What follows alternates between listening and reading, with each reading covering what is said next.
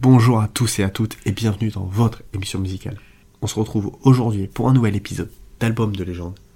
Au programme aujourd'hui, on célèbre le 50e anniversaire du troisième album le plus vendu de tous les temps avec environ 50 millions d'exemplaires vendus. Vous l'avez vu dans le titre, c'est The Dark Side of the Moon de Pink Floyd. Un peu de remise en contexte d'abord, l'album sort en mars 1973, mais dès l'année 1971, après leur tournée pour l'album Medal, Roger Waters propose d'écrire un nouvel album. Mais c'est durant leur tournée en 1972 au Royaume-Uni et aux États-Unis que certaines chansons verront le jour, comme Breath, The Great Geek in the Sky, qui s'appelle alors The Mortality Sequence. L'album se veut comme une tragédie moderne en trois parties, avec les thèmes de l'aliénation, de l'enfance, la politique, l'argent, la religion, et enfin la course contre la mort et le néant. Sorti en 1973, cet album a été un véritable tournant dans l'histoire de la musique avec sa combinaison unique de rock progressif, psychédélisme et de musique expérimentale. The Dark Side of the Moon est un album conceptuel qui explore les thèmes de la vie, de la mort, de la folie, de l'argent et du temps. Il est structuré autour de neuf chansons qui s'enchaînent les unes aux autres, créant une atmosphère sombre et introspective. L'album s'ouvre sur Speak to Me, un morceau instrumental qui sert d'introduction à l'album. Elle contient des extraits des chansons de l'album, comme une ouverture d'opéra. Mais c'est surtout la répétition de coups de maillet pour symboliser le début de la vie qui caractérise ce morceau. La première chanson, Breath, est un hymne à la vie et à la nature avec des paroles évocatrices telles que Run Rabbit Run, Dig that hole, forget the sun, and when at last the work is done, Don't sit down, it's time to dig another one.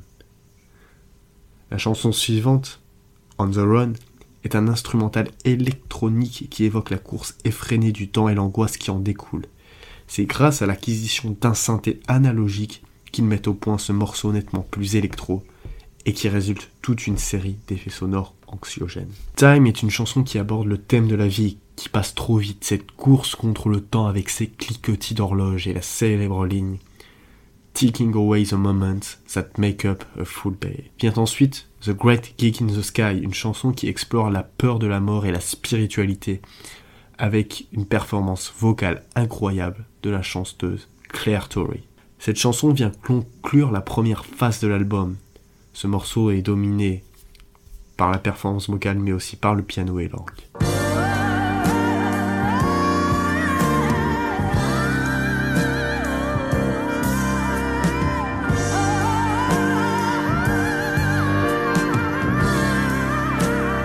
La deuxième phase de l'album commence avec Money, célèbre pour son solo de saxophone de Dick Parry, mais aussi par ses nombreux effets sonores, au total de 7, pour donner cette boucle peu fonctionnelle à 7 temps.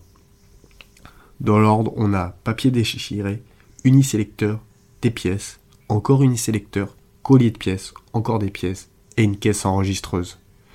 Cette chanson est une critique de la société de consommation et de l'obsession pour l'argent.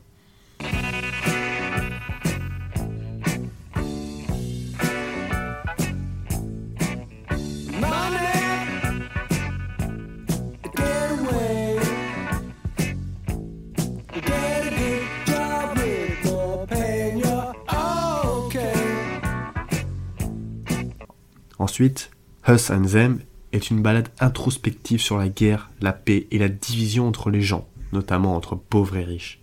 C'est la reprise d'un ancien morceau violent, Sequence, qui devait servir pour la bande originale du film Zabriskie Point de Michelangelo Antonioni. Any Color You Like est un instrumental psychédélique qui explore la notion de liberté et d'individualité. L'avant-dernière chanson, Brain Damage, c'est à travers ce morceau qu'il traite de la folie et qui fait certainement référence au très mauvais état de santé psychique de l'ancien fondateur, Sid Barrett.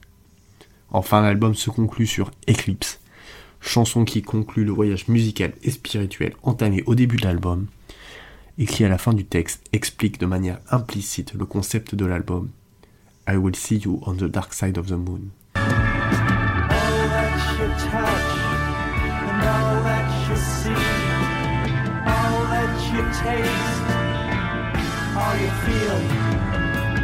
Évidemment, je ne pouvais pas conclure cet épisode sans parler de la pochette de l'album, qui est devenu iconique et qu'on retrouve un peu partout. Pochette qui représente un spectre de prisme triangulaire à travers laquelle la lumière blanche se diffracte. Elle a été conçue par Storm Torgerson de Hypnosis et George Hardy.